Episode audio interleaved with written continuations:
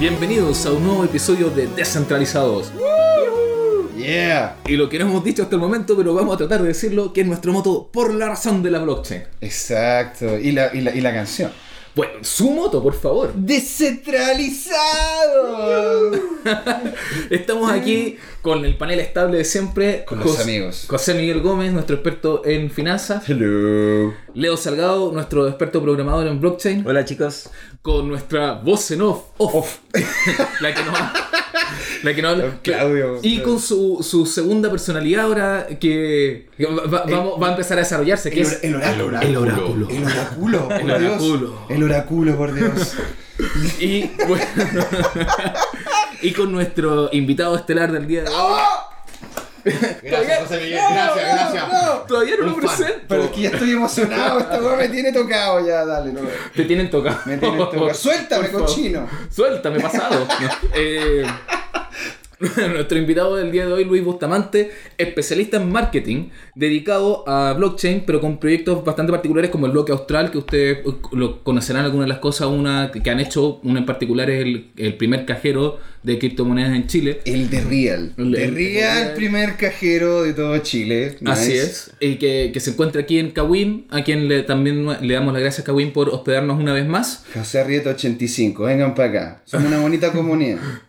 si dices vengan para acá. como que- Vénganse, vénganse, vénganse. Bueno, y también eh, no solamente de- eh, participa ahí en proyectos como Bloque Austral, sino también en Duality.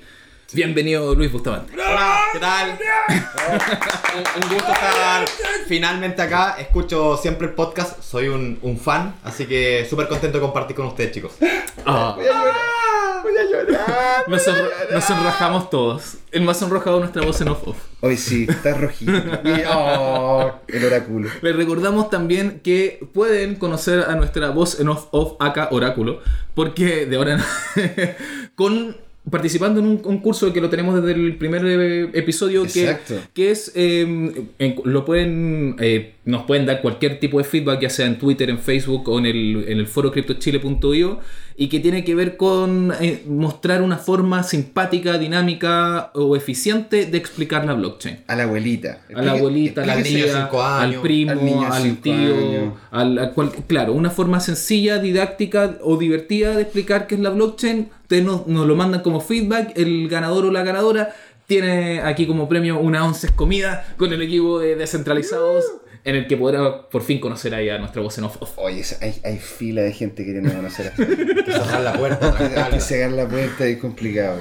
Bueno. Pero un grande, un grande. Lo que nos convoca hoy día es, hablando de grandes, los grandes, los más grandes, los grandes, grandes, grandes Oh my gosh. de la blockchain. De la blockchain. De la historia. Los efemérides, weón. Exacto, los próceres, los próceres de la historia de este, este universo en el que nos estamos desenvolviendo y, y que sexy el tema, weón. eh, eh, ah, Esa caga. Porque Ah. bueno, aquí vamos a tocar de todo. Vamos a tocar desde Satoshi hasta los reptilianos. Se va a quedar aquí. Aquí, aquí va a quedar. Uh, va a quedar la- Pero bueno, va a estar bueno, bueno, bueno, bueno. no se lo conoc- pierdan. conocidos por todos los reptilianos de su gran labor en la blockchain. ¿no? Minando bloques desde el 2008. Mirando todo aquí. Eh, pero eh, sí, efectivamente, bueno, uno de los, de los que- nombres que sí dijiste que, eh, eh, que es elemental, es ele- básico para partir de esto, es que es de Satoshi Nakamoto y es con quien vamos a partir porque eh, eh, digamos que es como, si bien hay antecedentes previos, eh, porque to- en todos hay antecedentes previos, eh, eh, definitivamente esta es la piedra fundacional de, de- de lo que estamos hoy en día, que es eh, Satoshi Nakamoto y el white paper de, de Bitcoin, El texto sagrado de la blockchain. Claro, la Biblia.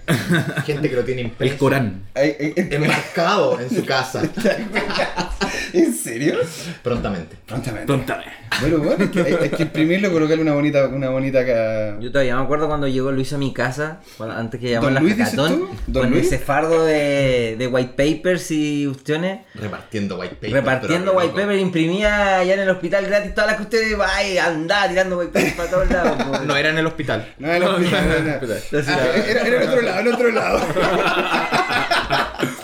No le vamos a decir a nadie Cha, que, cha, cha. que- que- que Luis estudiaba medicina. antes. No, pero, pero, oye. Eh, De hecho, aquí está el nombre que me metió a la blockchain. eh, Así, bo. Miren. Sí, me- imagínense. Así tenemos nuestro propio padre fundacional aquí en. eh, Exacto. No sé si tanto, pero no sé si tanto. El padre fundacional Satoshi Nakamoto. Ah, pero entremos. Chan, chan, chan. ¿Quién? ¿Quién es? ¿Quién es? ¿O quiénes son? ¿O Oh. quiénes son? Oh Es- gosh. porque es verdad, hay mucha gente que piensa que es un grupo de personas como el, el Bosco. O sea, el, el artista del 1500 decían que en realidad no era una persona, era un- una Era- era- escuela. Era un colectivo. Entonces, no es la primera vez en la historia, muchas veces ha pasado que grandes obras han sido producidas por un colectivo.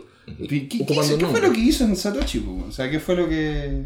Satoshi Nakamoto, lo que hizo, bueno, yo, del punto de vista leyendo, así como una buena rata de Reddit, Exacto. buscando por todas partes cuando me volví loco con esta tecnología nueva, llegué a, a la, a la carta magna ya, que es de la blockchain, el white paper de Satoshi Nakamoto, que básicamente es un PDF, bien bonito, bien escrito, donde él detalla un nuevo sistema de dinero electrónico, Nice. Electronic Cash System, peer-to-peer, Peer-to-peer. persona a persona. ¿Qué es lo lindo de esto? Que él une muchas tecnologías pasadas. Por ejemplo, lo que vamos a tocar después, lo que había inventado Nick Szabo con el, el BitGold, que era esta propuesta Proof of Work, que es este mecanismo de consenso para que una red pueda eh, tomar decisiones y un timestamp de, de signatures o de firma, lo unió a la blockchain, a una cadena de bloques. O sea, pudo replicar eh, pequeñas tecnologías anteriores en algo que realmente iba a revolucionar el mundo nueve años después, como estamos viendo ahora. Que digamos es, es una, de las, una de las prácticas estándar o tradicionales dentro de los avances científicos. Es decir, uno eh, Él- él- de que él no suma- creó todo, él no creó todo. Él, él- él tomó varias partes y justamente las hizo funcionar muy bien. Exacto, tomó distintas partes y juntó y generó algo nuevo. Un Es- es como- Frankenstein funcional. claro, eh, en, claro. en realidad to- todos nos apoyamos sobre los hombros de gigantes. Exactamente. Y, y hay gigantes que se apoyan sobre otros hombros de gigantes, es el caso de Satoshi. Nakamoto. Por ahí decían, originalidad es saber esconder tus fuentes. Pero el caso de Satoshi no las escondió, sino que las citó al final. Y si uno ve el white paper de Satoshi al final, donde él acredita otros white paper, hay uno que es de Adam Back y se llama Hatchcatch, que es el mismo sistema que, que ocupó Nick Szabo y lo perfeccionó. Entonces, ¿cuál era? Bueno, Hatchcatch ya era, primero era un sistema para protegerse de los ataques de DOS. Que Mm. Leo aquí les puede explicar que es una cosa bien común en todos lados. Sí. Entonces, ese fue el, el uso inicial. Y él después agarró estos sistemas que eran para otra cosa y los metió en un sistema y dijo, bueno, con esto hagamos dinero digital. Y Ay, así comenzó. Y, y hay que recordar por qué lo hizo, en qué contexto lo hizo, eh, que, que es fundamental también y que le da, eh, y no solamente, eh, no solamente en la- el avance tecnológico, sino también es el carácter eh, filosófico que hay detrás de todo esto. O sea, nace todo el, el- el- el pro- el proyecto de Satoshi como una crítica a lo que a la economía Claro. norteamericana To- Todo a partió la en economía 2000 global. Fue en 2009, ¿no? O sea, 2008, post a la crisis... El subprime, Sí, la crisis subprime de, que, que había generado niveles, o sea, había evidenciado y justificado la desconfianza profunda en, en los sistemas centralizados de control monetario Pero que, es que el que habían- bailout- que fallaron en, en pleno. Loco, es que el bailout fue asqueroso, po, bueno. O sea, la gente. Estos tipos literalmente llegaron y jugaron con la plata de la gente. Eso lo hicieron. Mm. Jugaron con la plata de la gente y después se vieron de que les, les salió el tiro por la culata y le dijeron, bueno, hay dos opciones. O aquí cerramos el banco, porque los dueños del banco y los accionistas mayoritarios no iban a perder gran parte del capital, pues si estaba ahí, ¿cachai? no? Ujú, claro. Pero una cosa cerramos el banco y hay un montonazo de gente que simplemente se va a quedar sin plata, hay gente que se va a quedar sin pega, hay gente que se va a quedar sin eso, o nos salvan y empezamos con un set de reglas más o menos nuevas. Bueno, ahí se acuña esta frase deleznable mm, de que me genera también Ajá, un too profundo big to odio, too big to fail. Muy grande Que- para caer. Muy grande para- que, que ese es, el, es, es como el, el- el drama de lo centralizado. Que efectivamente lo centralizado, cuando llega a ser tan grande que no puede caer, pasa por encima de las necesidades de toda la gente. Eh, y, y eso es lo, es lo que pasa en Estados Unidos. O sea, hay que pensar en las cifras que eran, eh, si no- en, en algún momento llegaron a ser más, más de 6 millones de personas en la calle. Eh, entonces... Estamos hablando de un país que se supone que se van a gloriar por tener las cifras del paro, ¿cachai? Por debajo del 6%. Que se- eso, eso es lo ideal. O sea, cuando ya Estados Unidos, porque hay que, hay que entender también las diferentes economías. En, en Chile, que hay un paro de un, de un 7-8%, un 6%, está súper bien, po. ¿me entiendes? Pero si en Estados Unidos tú tenías un paro de ese, de ese estilo, Es crisis. eh, es una crisis, pues es un problema. porque también hay que tomar en cuenta el tamaño que tienen los No, diferentes y, países. y- y más, y sin entrar tanto en ese detalle, porque va, viene para otros programas cuando hablemos de la filosofía y política de Ah, blockchain. sí, sí, pero, sí. pero sí como para entrar en el contexto de la mente de, de, de, de, de la, de la persona o las personas que fueron Satoshi Nakamoto, eh, eh, tienen que tener la rabia profunda, la desconfianza profunda que generó este tema en que se engañó a la gente, se mintió, se crearon estos assets, eh, los, los, los activos tóxicos, Los activos, claro. que se les No, se- no, y, y la- y las se empre- cambiaron los nombres. Las empresas de calificación. Y sabían, JP Morgan, Sabían, pues. todas fallaron, todas mintieron, engañaron. Entonces todas las, las- las instituciones que estaban destinadas a, a- a resguardar la confianza en el sistema fallaron por corrupción. Es que, cayeron. que eso, eso es el problema de la institución. Y eso encuentro yo que fue lo que vio Nakamoto. O sea, Satoshi dijo, a ver, o el grupo que sea Satoshi, no sé. Lo que se alcanza a ver es que las instituciones como tal, independientes que tengan años de años, em, son manejadas por personas. Personas que son falibles, ¿cachai? Personas que tienen, que tienen sus, propios, sus propias agendas. ¿Por qué no, por qué no colocar la, la fe en, esta, te- en, en la tecnología y que esa tecnología nos lleve adelante? O sea, ¿cómo fue que lo hizo Satoshi? Y lo hizo, ¿qué es lo que, Sí, claro, ¿qué es lo que- exactamente. Y lo que tú dices, la fe, la confianza. O sea, ¿qué es lo que permitió la blockchain? Permitió escalar la confianza. O sea, cuando te dicen too big to fail, claro, uno tiende a confiar en los entes centralizados porque, claro, por, por el status quo, ellos pueden verificarme a mí y al otro con que yo estoy transando que somos dignos de transar bajo su sistema. Cacho. Pero Nosotros somos dignos porque nos dejan, No, no. nos dejan estar sea, en el sistema. yendo un poco más allá, el sistema bancario actual excluye a 4.5 billones de personas ¿What? 4.5 billones de personas, 2, 2 billones de personas totalmente desbancados, 2.5 precariamente bancados. Entonces, bajo este sistema, excluyendo a todas estas personas, que, que estamos hablando casi un, un ses- ya alcanzando el 60%. Más de la mitad- más de la mitad del mundo, pongámoslo así, 50 más de y algo, del mundo. 50 y algo por ciento de la población mundial. Porque Yo estoy fuera del sistema bancario. Bueno, y, y- y- y la, idea, la idea fue que Nakamoto pensó en esto y dijo, en verdad, la confianza, en vez de pasársela a un ente centralizado, pasémosela a la matemática, a la criptografía. Pasémoslo a un modelo que sea más allá de lo humano que puede fallar, sino que a un, a un protocolo que él diseñó. Y eso es lo, lo maravilloso La que hizo. tecnocracia, weón, generar justamente movimientos sociales, generar cambios reales, pero a través de la tecnología, que la tecnología tenga el poder y le damos el poder para que nos entregue de vuelta, no sé, seguridad, transparencia, que, nos pueda- que, que todos puedan in- integrarse al sistema porque no, es- no es excluyente, como no es solo la institución. Exacto, no, lo que hace Satoshi es, en- es comenzar la revolución de la confianza. Nice. Exactamente. Nice, muy Eh, bien, buen Gino la hiciste. exacto, Eh, eh, porque, porque la crisis anterior fue la crisis de la confianza. es Totalmente, decir, se caen, se caen las máscaras con la crisis subprime, se evidencia lo, lo- el- la, la impotencia que existía a nivel social para enfrentar estos grandes grupos centralizados cuando, se le, cuando el dinero se le entrega a los bancos en vez de entregárselo a la gente que estaba en la calle. Eh, en, en vez de activar la economía en un sistema en un, en un modelo keynesiano digamos y, y- y reactivar y con em- entre, inyectar esa plata en, en- el trabajo en seguridad social etcétera se le entrega a, la- a los, a los gerentes de los bancos que, que más encima ese mismo año pe- el año siguiente tienen eh, bonos gigantescos Sí. a- a- a tasas históricas entonces era una burla, fue una burla tan grande, una estafa tan descarada en la cara de toda esa gente que evidentemente la, la confianza, la poca confianza que ya podía haber en, en ese sistema se quebró. Y lo que, lo que hace para mí es el gran mérito de lo que hace Satoshi Nakamoto, o hacen Satoshi Nakamoto. Los Satoshis Los Nakamoto. Satoshi. Satoshis Es que empiezan este, este camino de la blockchain que es el camino en el comienzo de la revolución de la confianza. Wow, Wow, revolución de la confianza. Wow.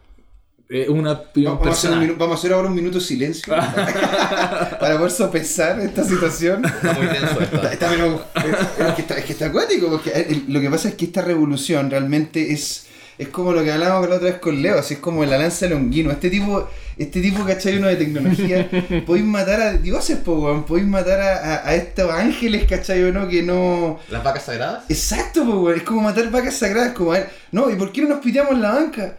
Onda, imagínate, bueno, a mi abuelo, yo, a decirle yo a mi abuelo, rompamos la banca, que se vaya. Me queda mirando y dice, pero ¿cómo vaya a romper a los bancos si los bancos no... Los bancos siempre ganan. Los bancos siempre tienen la sartén por el mango. Los bancos tienen la plata. Los bancos crean plata. Y de hecho, y una de las cosas que de hecho podemos tocar, vamos a tocar yo creo en nuestro programa con el, con el José, con, José Bravo, que, que el de aquí de Cawin, que habla de que de hecho la ratificación de nosotros como país fue justamente a través de una deuda a bancos internacionales Ah, que nos ratificó como país. O sea, nosotros, le- nosotros literalmente li- empezamos La- debiéndole a otros para poder tener nuestro país. Claro, por reconocimiento una- internacional.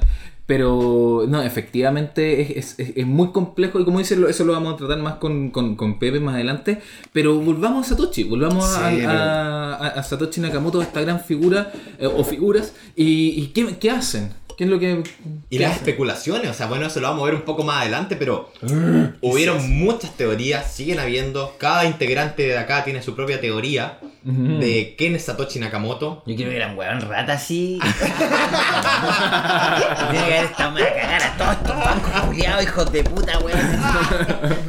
Claro, Yo creo que por ahí, por ahí va así. Tiene que haber nacido de una. De una rabia. Pero, pero, si está- pero estaban, los viejos, estaban los viejos pelados del norte con los cripto, los CryptoPunks, po, weón. Estaban ese grupo, ¿cachai? Los Cypherpunks. Ah, los Cyberpunk, perdón, tienes.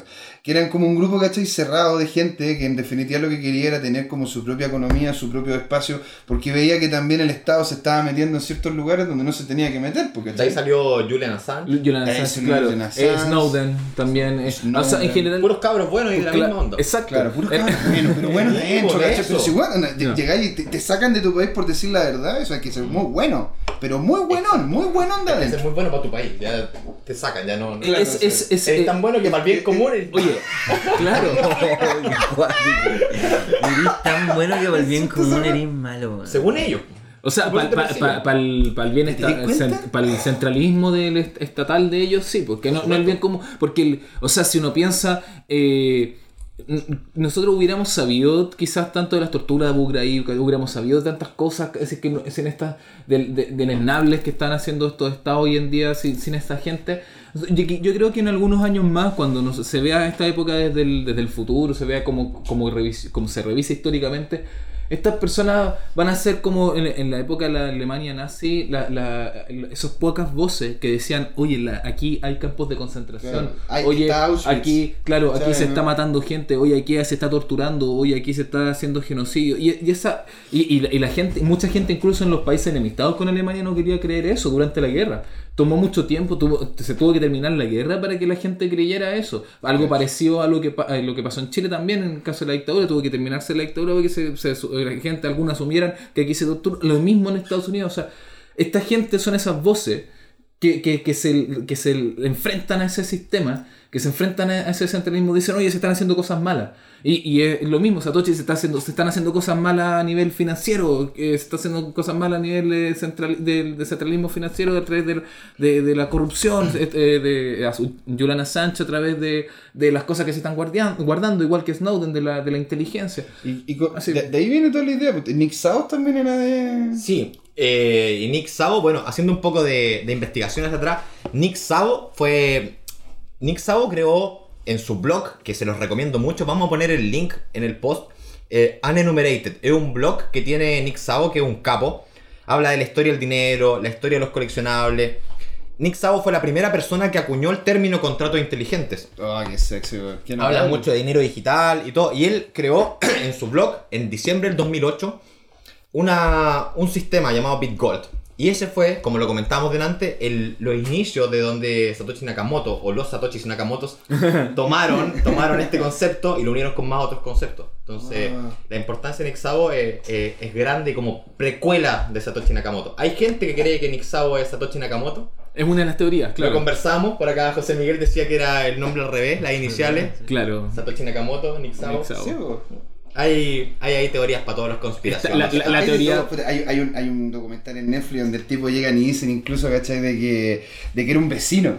De que era un vecino que se llamaba Satoshi Nakamoto, ¿cachai? Que, un tipo, que el tipo que salió en la tele, porque lo entrevistaron En, y en la- Temple City, eso está, ah, Sí. hablamos antes del programa Exacto, con, con- con ¿no? Luis. Bueno, Eh, tenemos la historia, la tiramos más tarde. No, tírala, tírala, tírala, tírala. tírala, Bueno. tira toda la barriga nomás. Esa, esa, la histo- esa historia es, es jugosa y es divertida por muchos ángulos.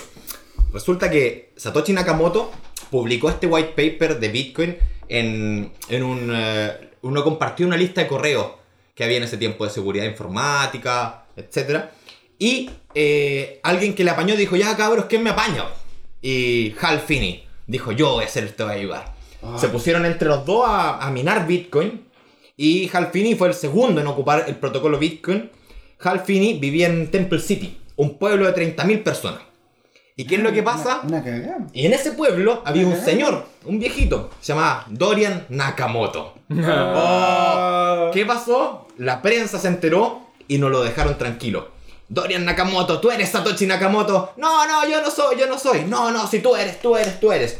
Le acosaron a la familia, a los hijos. Oh. Dorian Nakamoto subía fotos en internet diciendo, Newsweek, por favor déjenme tranquilo, están afectando a mi familia. Cacha. Terrible, terrible para él.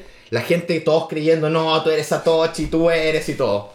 ¿Qué pasó? Eh, uno de los próceres que vamos a hablar un poco más adelante, que es Andreas Antonopoulos, dijo, bueno, para este viejito y todo, eh, le hemos hecho bastante daño como comunidad, armémosle una billetera con donaciones. Donémosle a Dorian Nakamoto por el daño que le hemos hecho. Y eh, se, junta- se juntaron, se ¿Ya? juntaron 48 bitcoins en ese tiempo. Madre. con más de 2.000 personas que contribuyeron. Recor- ¿Qué? recordemos que el Bitcoin ahora está, está como 8000. Desconozco, no hago Está- trading. Ah. Ah, Mercado cripto. mercado Se está- se cripto. está viendo que a finales de este año va a quedar en las 12 lucas, po. En los 12.800 dólares. O Ahora sea, está en 7 palos 2. Ya. En 7 siete- millones, 12 12 millones. ¿Cuánto sería entonces 7 millones? ¿Dos 12.000 por cuánto? mil dólares. Espera, le llegaron 48 bitcoins al momento de la colecta. Pero después la wallet es pública, la pueden revisar. También la podemos poner para que la revisen, la wallet de Dorian Nakamoto. Oh, lo que vamos a valer, po. Y después le llegaron 20 bitcoins más. Entonces tenía 67 bitcoins. Que él prometió de una entrevista no mover por hartos tiempos. Hasta que los movió el año pasado. Pasaron años, pasaron años, Años, sin mover. años, años, años, años que no movió esto. La wallet pública ahí nunca nada. Y en julio, me parece, del año pasado, empezaron a haber movimiento en esta billetera. Y no movimientos típicos, sino que movimientos de lo que se llama coin mixing igual. Que, Bueno, ¿Esa cuestión? que es como cuando tú envías una billetera y después envías a otro lado, a un exchange, lo cambias, lo puedes pasar por Shapeshift. ¿Eso, ¿Eso tiene que ver con arbitraje o es otra cosa? No, es otra cosa, es más, es más que nada. En A ver, ojo, el, el arbitraje es cuando tú tenés dos monedas en diferentes valores, en diferentes lados, una más cara y otra más barata. Compré en un lado, vendí el otro y te ganas un corte por la diferencia de valor. Eso es todo. Bueno, la teoría era que, ¿por qué estaba haciendo tantas transacciones este caballero en su billetera? Mandó cinco transacciones por valor diferente, las movió, las juntó y todo, hasta que llegaron a una billetera nueva que recibió una entrada de 67.3 Bitcoin y envió eso mismo hacia una dirección y nunca más se supo. Y, se- Uh. y la dirección era la de un exchange. Entonces, Pero, ¿Cuál es el po, weón? entonces, no sé cuál es. No. ¡Ah, pero ya! Entonces se postula que al momento en que salió ese retiro de 67 Bitcoin, en julio hizo un cash out el año pasado de do- al menos un cuarto de millón de dólares, 250 mil, 270 mil dólares, Tatita Dorian Nakamoto. Poquito, poquita cosa. Claro. o sea, Porque estamos hablando ¿por, por casi qué, por qué no colocaron 180 José, millones? José Miguel, bueno, ahí, una- José Miguel José- Nakamoto. José Miguel Nakamoto. Y ahí Yo, estaba weón, todo. Yo, me- yo, yo me pongo el pecho a las balas. Eso, eso. Se va a hacer una wallet. Por 65 Bitcoin. yo la hago, yo la hago, Porque recordemos igual, o sea, que hay dos teorías al respecto en esta línea. Está la teoría que decían, oh, el, nadie con, podría tener tanto conocimiento, o sea, el tipo efectivamente era, era Satoshi Nakamoto. Hay gente que como que dice eso, que se empezó a sospechar eso. Y, lo que yo pienso más per- personalmente es como... Mira, de repente de la noche a la mañana te llega este mundo de la blockchain, te, te- de la y Bitcoin y te empiezan los, los medios a acosar, te empiezan tal, y tú no sabes por qué y empiezas a escuchar estas palabras, Bitcoin, empiezas a investigar porque ya la cosa es, es obvio y, y más encima después te entregan una donación justamente en estas cosas en Bitcoin. Entonces, tú, ya, ya, ya cacho el tema, entonces digo, ah, ya, mira, esto se viene, se viene, lo dejo. El año pasado fue el gran año de la Bitcoin, fue el año en que se cristalizó, digamos, en que se cerró la plataforma, se, se solidificó la plataforma, el año, el año del, del- del gran estirón, de la madurez, del fin de la, pre- de la, Sí, del le, prepuber, le- le- le salió pelito al Bitcoin. señor pelito del Bitcoin, y claro, Está hediondo el Bitcoin ahora. Oiga. Está- está- no, y bueno, y le- pero José, y la... ¿Cuándo? ¿Hasta ¿Cuándo? ¿Hasta cuándo?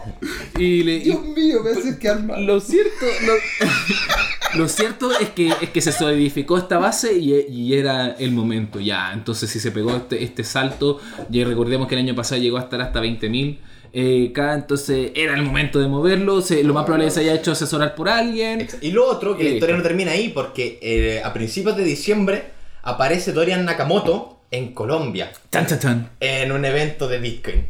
¡Chan! Y ahí están las teorías. Tanto se metió en el mundo Bitcoin que le quedó gustando. Habrá sido desde el principio. E incluso hay fotos con Nick Sabo. Dorian Nakamoto y Nick. O, se- o será un personaje tipo como de los que traen a la Comic Con, como que te- ya te- simplemente Claro, por el nombre y por todo lo que O sea, eh, eh, generó. Con una de esas, el weón, ¿cachai? Tangencialmente terminó llegando y se dio cuenta de lo importante y lo, y lo choro que es este tema. Es como el Pikachu de la, Mira. de la blockchain. Claro. como el Pikachu O sea, de la blockchain. Sea, sea, sea.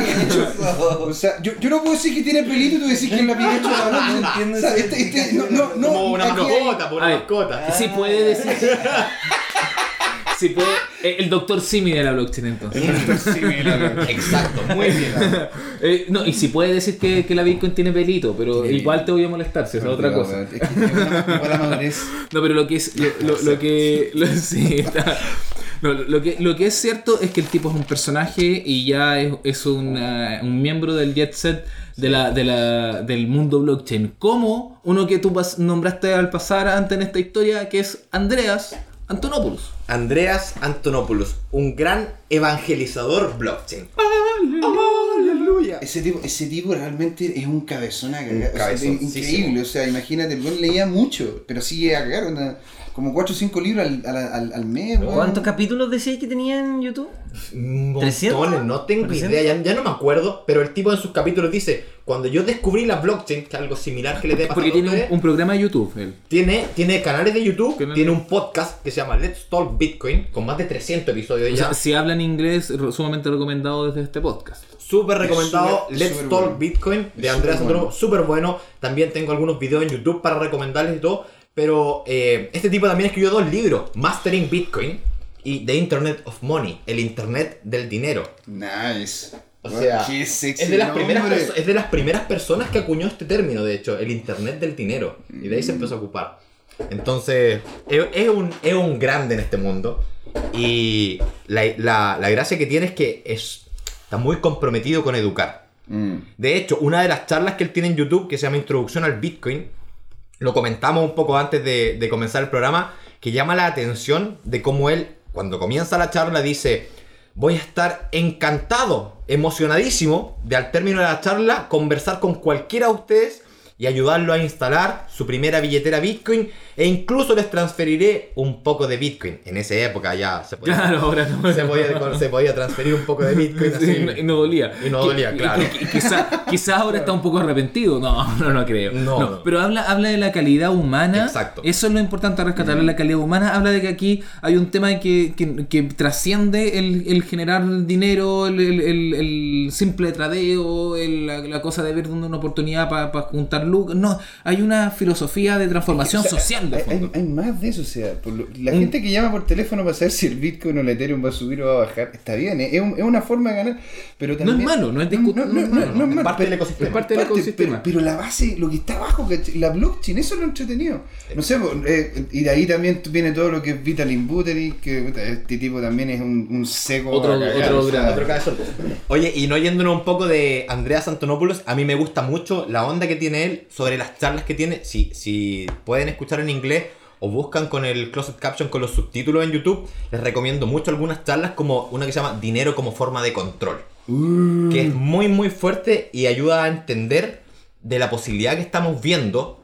eh, no hace una puerta de entrada hacia un nuevo sistema económico, sino que es una puerta de salida del actual. Que no es lo mismo.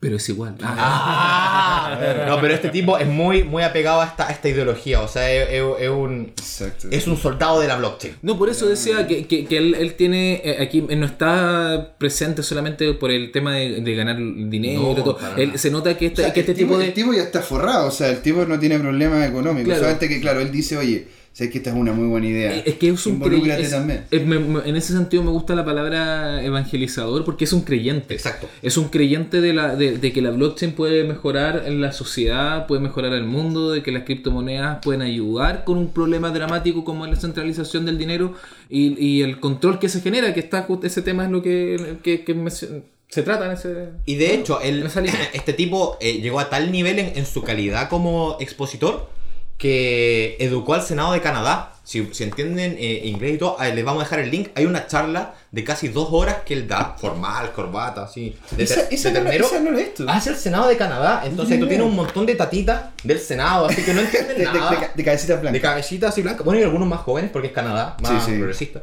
Eh, preguntándole cosas súper interesantes y ver cómo se desenvuelve este tipo dos horas respondiendo a diestra y siniestra es increíble. Estimados, ya llegamos a la mitad de nuestro programa. ¡No! Así que vamos a hacer una, una ¿por pequeña qué? pausa, pero para el siguiente bloque les prometemos Vitalik. Yeah. Vitalik Buterin. Así es, y les prometemos también la- las cosas más chimuchinas. La chimuchina La- misma, de- anécdotas. weón, los Illuminati. Los Illuminati, metido todo. Cosas simpáticas, divertidas, anecdóticas también dentro de lo que ha pasado ya en estos, estos breves pero bullantes años de la blockchain.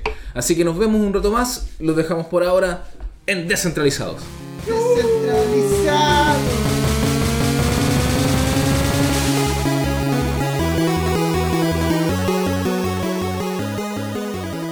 Bienvenidos al segundo bloque de Descentralizados. Por la razón de la blockchain. Yeah. Descentralizado. Muy bien. Bueno, y como ya habíamos prometido en el final del primer bloque, vamos a retomar este nuevo, este segundo tiempo de Descentralizados con Vitalik. Oh, Vitalik, Vitalik. Buterin. Wow, Leo. ¿Quién es Vitalik Buterin? Yo también jugaba World of Warcraft igual que Vitalik Buterin. Tantas cosas en común. Pero si culiao son iguales bueno. ustedes dos. Ustedes son iguales. Bueno, bueno, bueno, bueno. Todos la- los genios piensan igual. Y este, este mundo está regido, el World of Warcraft está regido por lo que dice Blizzard, ¿cachai? Es una entidad completamente centralizada, así que dice, oye, mañana el druida le vamos a quitar 20% de daño.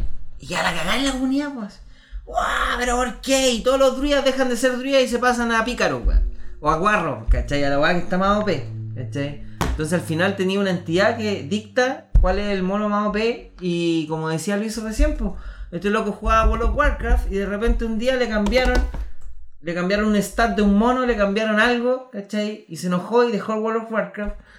Y, Se enchuchó el weón. y, y se enchuchó con, con, con la autoridad. Maldito poder centralizado. Maldito poder central- Pero es que imagínate que por esa cuestión este weón llegó y dijo, oye, ¿qué pasa con, con lo que es descentralizado? Bueno, y ahí entramos al tema, ¿cachai? De Porque esto, ocurre se- en 2010 más o menos. Es que le, que el- eh, le pasa este- estos detalles. Porque él era jugador del, de World of Warcraft entre el 2007 y el 2010. Y es- es que este, este cambio de Blizzard, que tú dices, este cambio como centralizado, le cambia su personaje Sí, pero no, no a una persona. sacaron las orejitas. A una persona y, y que no era cualquier persona. Era un genio. Era un genio. Es un genio. Es una. Un, un- un- uh, una eh, a él lo adelantaron en el colegio, los, y, eh, después lo pusieron en un sistema De educación edu- socrática educación en Canadá. en. Él nació en Rusia. Nació cerca de. el- en el. como. el, eh, Oblast de Moscú. Eh, una ciudad como. No, No me sé. acuerdo. Que es como Komlot. Creo que no estoy. debe, debe tener nieve, ¿no? Algo así. Sí, pero a los 6 años. Debe ser calentita. Es quiera. súper calentito. No, pero Ojo, Moscú no, está- no es tan complicado. Volviendo al tema del World of Warcraft, que que se dan dinámicas en este juego en ese tiempo ya, ¿no? Porque el juego ahora está a otro nivel muy fácil. Pero en ese tiempo se dan dinámicas de juego en donde tú sin tu equipo no erais nada, porque la raíz a las que tú tenías que ir, eh, y los rusos, los chinos y los japoneses son líderes en esta cuestión, requieren un trabajo en equipo tan cohesionado así, tan perfecto, que si un loco se mueve de un lugar un segundo y medio, todos mueren. Así, todos mueren. Y dentro de esa dinámica de, de- de- de formar equipos de trabajo que funcionen a tal nivel de, de precisión, ¿cachai? Me imagino yo que le tiene que haber hecho mucho sentido el tema de la blockchain, ¿cachai? De la colaboratividad. De, de la colaboratividad y de cómo Claro. generar, ¿cachai? Un sistema perfecto y coordinar estos entes para que funcionen de una forma perfecta y automática a través de smart contracts, bla, bla, bla, bla, bla. Uno- Procesos automáticos que se pueden hacer en el backend de un servidor. Es que vamos, un profundicemos un poco más eso, porque este, este niño genio que, bueno, después de, a los 6 años se va a Canadá y en Canadá desarrolla, lo, lo- lo- es reconocido como, como brillante, tenía ya una, una capacidad superior de, de- de análisis matemático, empieza muy joven el tema de la programación, De hecho, a los 19 años es que, es que explota el- este, este Vitalik Buterin. Y cuando se, se retira de World of Warcraft, descubre al año siguiente Bitcoin. Chan. ¿Y qué empieza? Empieza a leer, empieza a investigar y empieza a ver cómo escribir artículos en Bitcoin. En estos foros ofrecían escribir artículos. Para todo esto, como Cointelegraph que hay ahora, esto, eh, lo- los análogos, pero previos de esto. Bitcoin Magazine, que fueron Bitcoin la, pri- Magazine, la primera claro. revista impresa de Bitcoin. Entonces, en ese tiempo le pagaban 5 Bitcoin por artículo. Una cosa Una poca. cosa poca, o sea, Una cosa así, un- el vuelto del pan. 5 El Bitcoin vuelto por del artículo. pan. Cabrón, en ese Cinco momento. ¿cuánto estaba? Como a 3.5 dólares, una cosa así. Cada, no, ¿Tres cada medio dólar, me parece. Medio dólar. Sí, menos entonces dólar. le pagaban 3.5 dólares por artículo. 3.5 Pero, cacha, po, ya- Y entonces él no debe haber escrito pocos, me imagino, no, no llevé la cuenta. Y de ahí, luego de esto, de estar metido en el tema Bitcoin y todo, convertirse en un desarrollador también estrella, co-crea con más personas Ethereum. Ethereum. Y ahí está la, Ahí revela- está la madre del cordero. La madre del cordero. ¿Por qué, por qué es tan re- eh, ¿Por qué, tan, relevante? se- ¿por qué tan este- sexy Ethereum? es- y, y, y Vitalik. Y mira, ¿por qué, por qué O sea, bueno, Ah, eh, yo, yo, yo contra- yo- Bueno, Gino, si Gino encuentra bueno, Su mente, su mente. Cosas de gusto. Oye, soy sabio sexual, ya, soy sabio sexual. no, pero bueno, pero el- ¿qué es lo que. eh, entremos de lleno en qué es lo que hace Vitalik? ¿Qué, es lo que el, ca- el, el- el cambio de juego que hizo en, el mundo Vitalik Buterin?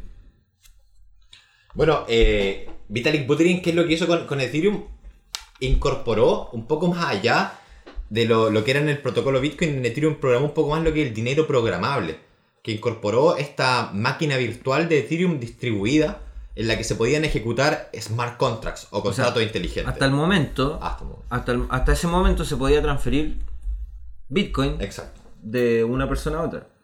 Bajo ninguna regla, ¿cierto? Y lo que hizo él fue meterle reglas a esas transferencias para que en caso de que pase tal cosa no se haga la transferencia o se haga la transferencia, etc. En el fondo creó una plataforma. Ya más allá que es Ethereum en sí es una plataforma y también es una moneda digital. Entonces cumple varias funciones. Eh, lo pensó bien y a- y como plataforma, ¿qué es lo que en definitiva es lo que, es lo que dijiste tú, ¿no es cierto? Que es la, la plataforma de Smart Contract.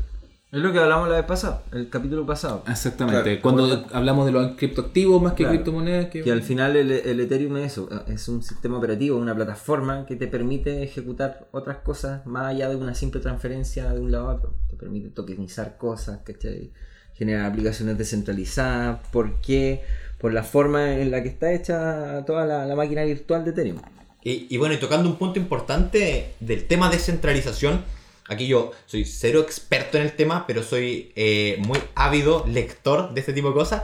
Y, Entonces, un poco experto. un poco experto. Y Vitalik Buterin tiene, tiene algunos artículos súper interesantes de encontrar. Hay uno en Medium, medium.com, que vamos a poner el link también en, en el, en el post donde va el podcast, que se llama El significado de la descentralización. Wow. Y ahí es donde Vitalik plantea que las tres ramas de descentralización pueden ser la descentralización de la arquitectura, o sea, los computadores que corren esta red, la descentralización política, que son los individuos, organizaciones que están metidos con, con este protocolo, y la descentralización lógica, que tiene con la interfase y estructura de datos. Básicamente responder a la pregunta, si corto mi sistema por la mitad, incluyendo proveedores y usuarios, ¿seguiría funcionando como dos unidades independientes? Entonces, nos plantea todo este tema de qué es descentralización y por qué es necesaria la descentralización. Porque eh, suena una palabra linda, claro, descentralización, tan boca a todos, pero ¿por qué queremos algo descentralizado? Y él en este, en este paper plantea que es importante la descentralización por tres puntos.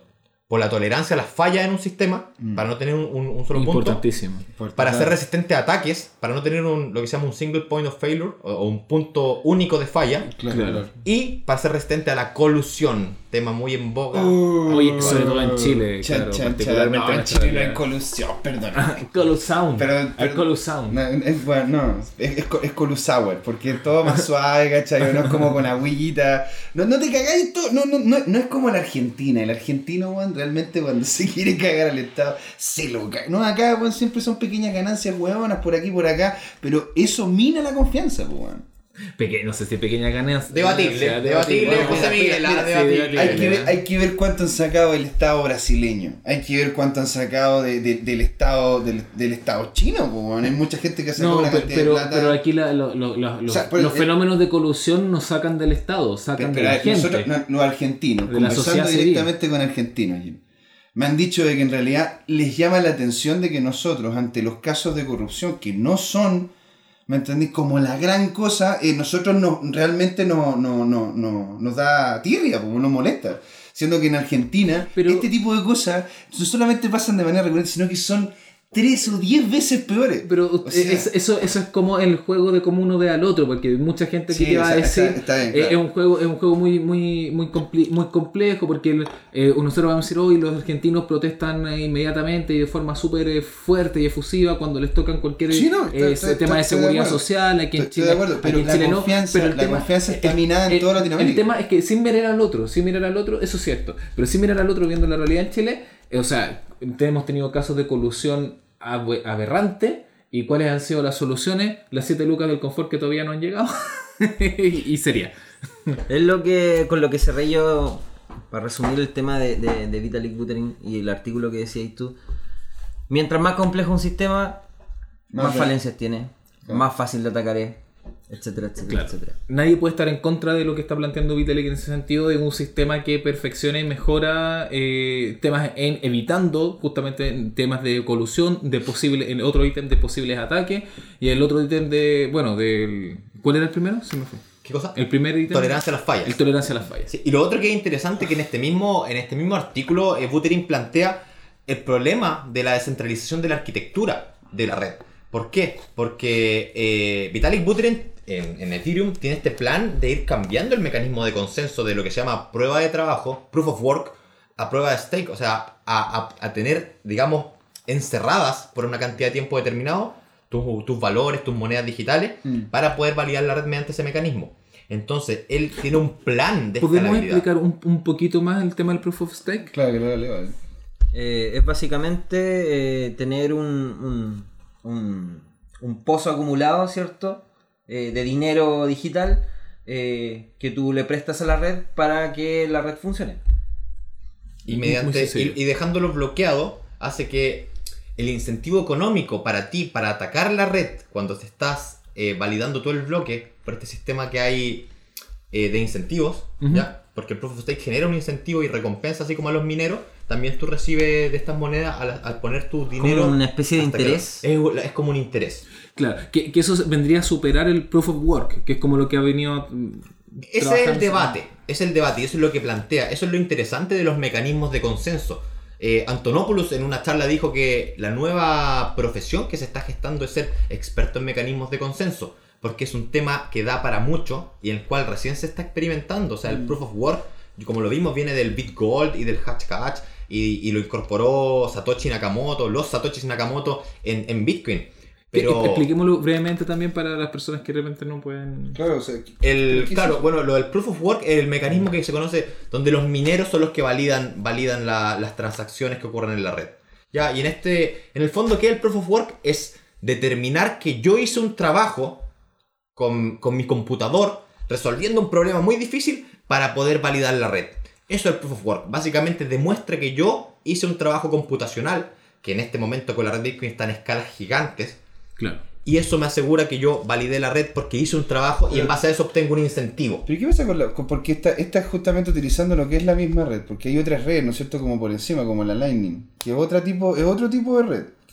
Claro, o sea, la Lightning es una extensión del protocolo original de Bitcoin, que eso lo, lo conversaron eh, sur BTC. Sí, pues lo conversamos. O sea, ahora Buda, Buda, ahora Buda, Buda. Buda. Buda.com, Claro. lo, lo conversaron ayer que en el fondo es abrir estos canales de pago que son fuera de la blockchain donde yo y tú podemos tener como saldos que van eh, avanzando hacia un lado hacia otro y hasta que uno ejecuta y dice en verdad ya quiero salirme del canal de pago, págame lo que, lo que tenemos arreglado. Claro. Entonces Claro, son esto- canales de micropago, pero eso ya es un poco más avanzado en, en cuanto a- al protocolo original del Proof of Work. Claro, estas son propuestas, esa se llama la Lightning Network y que es una propuesta básicamente que viene a solucionar o intenta solucionar el problema de la del, del, del tráfico, del- de, la, de la, el- la potencia de tráfico dentro de, de- de Bitcoin particularmente. El proof of stake es lo que hace que, por ejemplo, ARC sea barato.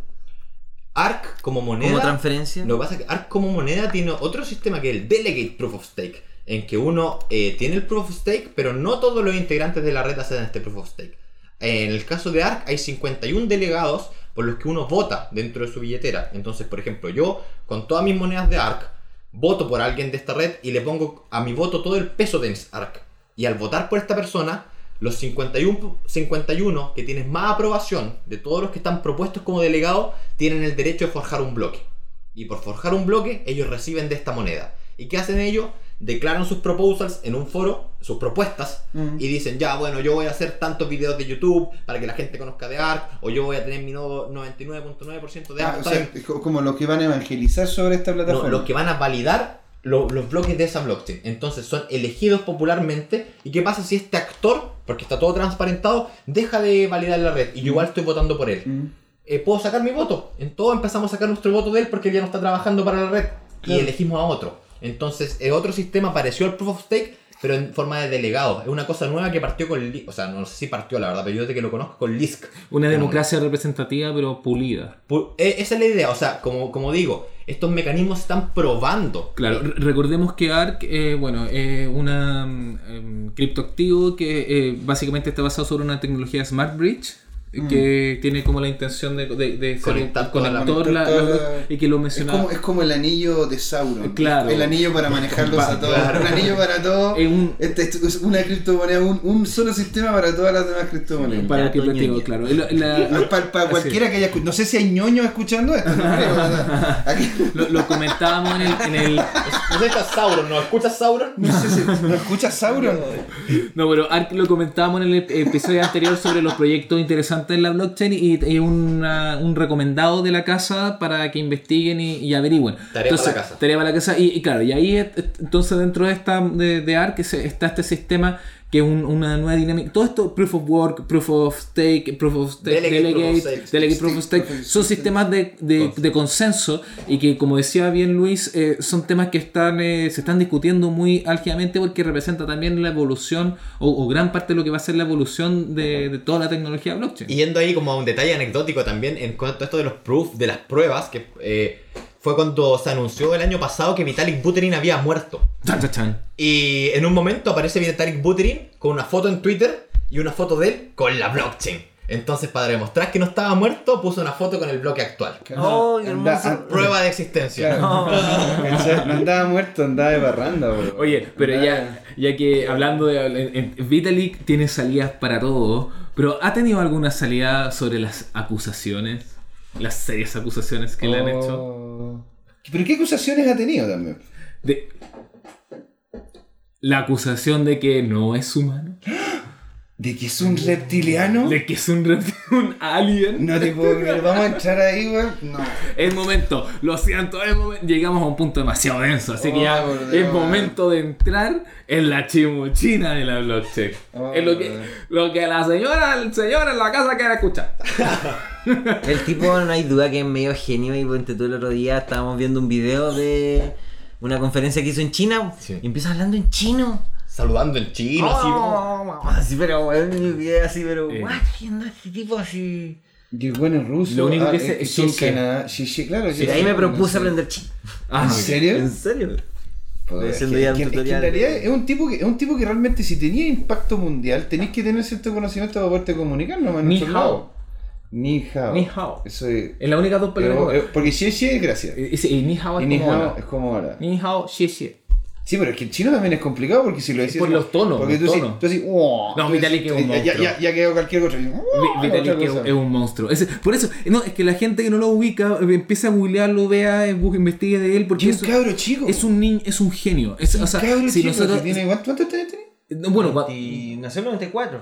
Hagan el cálculo. Tiene 23, 23 Me- años. Ahí la voz en off, 23, off. 20 98 años, ¿no? Claro, tiene 23, bueno, 98 años, no, tiene, ¿Hay, hay, ¿Hay alguno otro como Vitalik Buterin? ¿Tú estudioso de la blockchain? No se me soldado viene a de la, la, a la blockchain? cabeza, no se me Soldado viene de la blockchain. Ya, Soldado un la poquito más abajo de, de Vitalik Buterin. sí, genio, así que uno, uno diga, estos tipos son así como los, Ya. los Tesla de la época, los Eh, Newton de la época. O sea, yo no sé si. Yo creo que harto más abajo, pero así como recomendados personales y el proyecto que están desarrollando son Luis Cuende y izquierdo del apellido del otro, no, no recuerdo el nombre, pero son dos eh, que están desarrollando Aragon.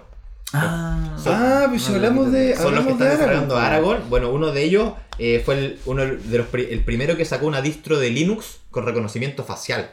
Otro fue elegido hacker no sé cuánto en Europa. O sea, son dos tipos bien clever, hablan español, y están desarrollando la red Aragon. Que lo han comentado ustedes, yo lo he escuchado en el podcast. Y, y mira, ahora entiendo. eh, ah, entonces tiene que ver con el personaje, puede ser con el personaje Aragorn, o, no- o- o no, quizá. Que Es el- una, es una ciudad, o sea, es como un. ¿cómo, cómo, ¿De qué se trata? ¿Pero son españoles? vol- Volvamos. Sí, o sea, Aragon básicamente es un stack de un montón de smart contracts juntos, puestos bajo una interfase, que van a permitir, cuando salga la red Aragon eh, Live, van a permitir manejar organizaciones de una forma descentralizada. O sea, esto va a permitir que la organización se registre en esto y la maneje su gobernanza, su sistema de voto, cómo va a repartir sus stakes, cómo va a pagar sus sueldos y todo en la blockchain.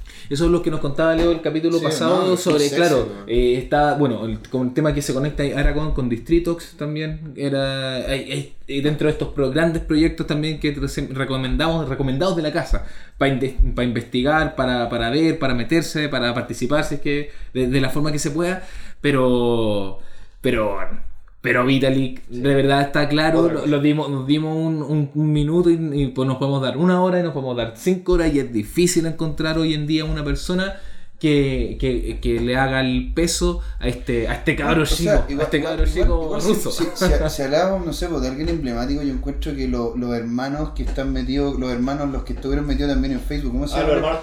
Es los tiki- no, pero, pero ¿cómo se llaman los hermanos? Puta, es- esos tipos también están full metidos con lo que es la legislación que está saliendo en Estados Unidos, que es la, justamente la estructura que le quieren dar a lo que es la, la, la compra y la venta en Estados Unidos. Entonces, estos tipos, estos tipos están marcando tendencia. Así es, los Winklevoss. Los Blin- hermanos- Winklevoss. Winklevoss. Sí, no. Volkswagen. no le hacen fácil el, el- la, tarea, la tarea al mundo con, el, con su apellido. No, claro, y, y estos tipos son los que en definitiva están empujando lo que es la legislación. Y como vivimos en un país pequeño que siempre miramos hacia afuera, es muy posible de que tendamos, ten- ten- ten- tenderemos a justamente ver esta legislación y ver cómo podemos hacer un copy-paste aquí en nuestro país. Pero la verdad, eh, yo encuentro que son importantes esos dos tipos porque están, están metidos muy, muy en esto.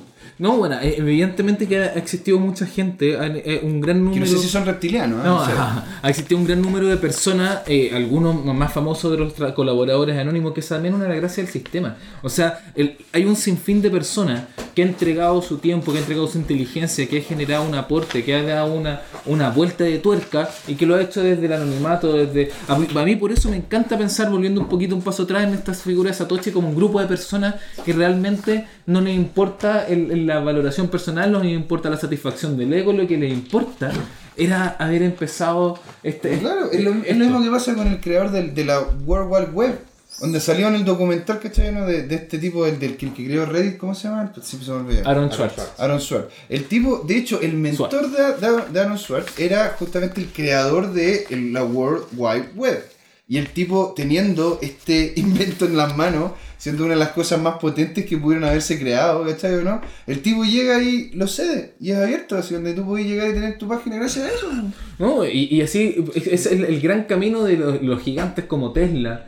Eh, Los gigantes, el- siempre se me olvida el tipo el que creó la vacuna de la polio, que, que personas que, que generaron estos de- grandes desarrollos científicos y los entregaron a la sociedad. Y eso un, un poco, por, por mí, por lo que me encanta del espíritu, lo que uno ve en esta línea de la, de la blockchain, Evi- evidentemente que hay empresas y hay gente como, que buscando como su, su, su beneficio personal, pero que, que es normal, entendible dentro del, del modelo actual. Pero hay mucha gente también, como también lo que hablamos de Antonopoulos, y otras personas que tienen un carácter un pasito más allá. Una- que son como grandes, son grandes seres humanos que están dando grandes pasos para toda la sociedad. Pero, oye, eh, yo sé que Luis nos tiene ahí alguna. ah, Ya como saliendo. Don Luis. Don Luis. Don Luis. Do- Doctor Luis. Doctor, el doc- Doctor Luis. Doctor Luis. Nos tiene. Para ir cerrando el bloque, ya estamos entrando como en el, en el cuando al final del, del, del programa, unas, unas papitas ya como lo que Sí, habíamos prometido, bueno, la a- chimuchina. de la algo, algo, algo, algo más oscuro, ¿cachai? Metido en el, en- en el, no sé, los Illuminati, weón, no sé, los, A los masones, weón, ¿qué- qué- la Tú cagá? tienes una necesidad por la, la, Yo la sí, teoría yo- de las conspiraciones. Yo es que las conspiraciones las encuentro muy hilarantes, las encuentro muy interesantes, así como para poder llegar y hablar. Pero dale nomás. Bueno, yo lo que. No sé si el lado oscuro al que querían irse, pero me quería destacar sobre Antonopoulos. Hay una, una charla en la que da y él dice que las instituciones tradicionales, por ejemplo la banca, etcétera, están en cinco etapas eh, en este momento que hemos ido viviendo gradualmente y él la describe viviendo la banca mirando a la blockchain, específicamente al Bitcoin. Y dice, primero estaban en negación. De- ah. Bitcoin, eso, que los hackers jueguen ya. No sirve para nada. No sirve para nada. 25.000 Bitcoin una pizza. ¿Qué es eso? Un paréntesis, recuerda ese paréntesis Sí. porque algún, quizá alguno no. Bueno, esa, la primera compra con Bitcoin fue una pizza. 25.000 me parece. No, no recuerdo bien el valor, pero una cosa desproporcionada. Creo que eran pero 5000, una cosa así. Ya, sí, pero era un pero número ridículo. O sea, para el mundo que estamos viendo es ridículo. La pizza más cara de la historia. Va a quedar ahí, la sí, pizza. po. Bueno, y la primera fase es negación de estas instituciones tradicionales. La segunda, rabia. O sea, JP Morgan diciendo el Bitcoin es un fraude. Ya. Ah, es que aquí nuestra voz no nos está diciendo Ya. que fueron 10.000 10.000. Bitcoin por Muy bien, muy bien. Investigado en tiempo real. el tiempo de nuestra voz. nuestra en off. real. Oh my en. God. Ya, y la fase en la que estamos ahora, posterior a la rabia de JP Morgan, de todas estas instituciones gritándole al Bitcoin, fraude, fraude. Ah, que, que- que hace poco el, eh, se retractaron desde JP Morgan y, dije- y pidieron disculpas. Porque un mandamás, eh, que era el que había, había, creo que fue la semana pasada, ¿no? va? que, mm, que había dicho, oye, no, la- eh, no a los, sus propios trabajadores JP Morgan, eh, los voy a echar si ustedes invierten en Bitcoin. Así, a, a- a ese nivel, el tipo apareció esta semana pasada pidiendo disculpas porque se había, había asumido el error. Ya, y eso es porque estamos pasando a la siguiente fase de Antonopoulos, que es la negociación, en Chan, donde chan. las instituciones Oh. tradicionales quieren ocupar las blockchain porque es algo hype, algo sexy y todo, y quieren hacer blockchain privadas para ocupar eh, sus propias redes, etcétera. Claro. Entonces están intentando negociar cómo adaptar esta nueva tecnología a su uso. Luego, según Antonopoulos, vendría la fase de la depresión, sin entender por qué no fueron capaces de resolverlo con esto, que está hecho para ser descentralizado. Y la última fase de la aceptación, que donde tendrían que realmente aceptar que este es un sistema financiero alternativo. ¿Y cuál es la diferencia de sustituto con alternativa? Un sustituto es un diferente producto con diferente forma, pero misma función. Una alternativa tiene diferente forma, diferente función, pero mismo propósito. Mm. Esa es porque la blockchain y, y las criptomonedas pueden representar una alternativa. Así que los dejo ahí. I- Igual, igual a mí me gusta. igual a mí me gustaría como, eh, eh, como hacer una. poner la lupita un poco en el, en el dentro de este eh, dentro de este análisis que, que, que se ha ido marcando, digamos, históricamente Antonopoulos le ha ido pegando el palo al gato con esta analogía, porque digamos son las etapas de- del proceso del duelo, propuestas en esta. Exactamente. En, en Ese- es- en esa esta es la línea. cuestión, son las etapas del duelo. Así, exactamente. Eh, que eso, eh, poniéndolo en esta dinámica, y, y- y- y, como decía, le iba pegando el palo al gato con eso. En la etapa de la depresión, eh, ahí yo pondría la lupita porque creo que es, eh, es, es complejo y es riesgoso. ¿Y sabes por qué? Porque Es riesgoso. cuando, cuando no hay fiera más eh, nociva que la que está acorralada. Porque empieza a tirar, weón, manotazos para todos lados, ¿cachai? Entonces, imagínate cuando ya llega un punto donde los bancos, ¿cachai? Estén completamente contra la, contra la esquina y se ven que no pueden llegar y a tener un sistema centralizado si es de base descentralizado. ¿Qué va a pasar? Ese, ese, ese es el- ah, ahí justamente donde, donde quería llegar. Que, ¿Llegarán los Illuminati? no, pero, pero es complejo. Es, un, es un escenario bastante complejo el que se puede abrir en, en esa siguiente etapa. Eh, digamos que podemos.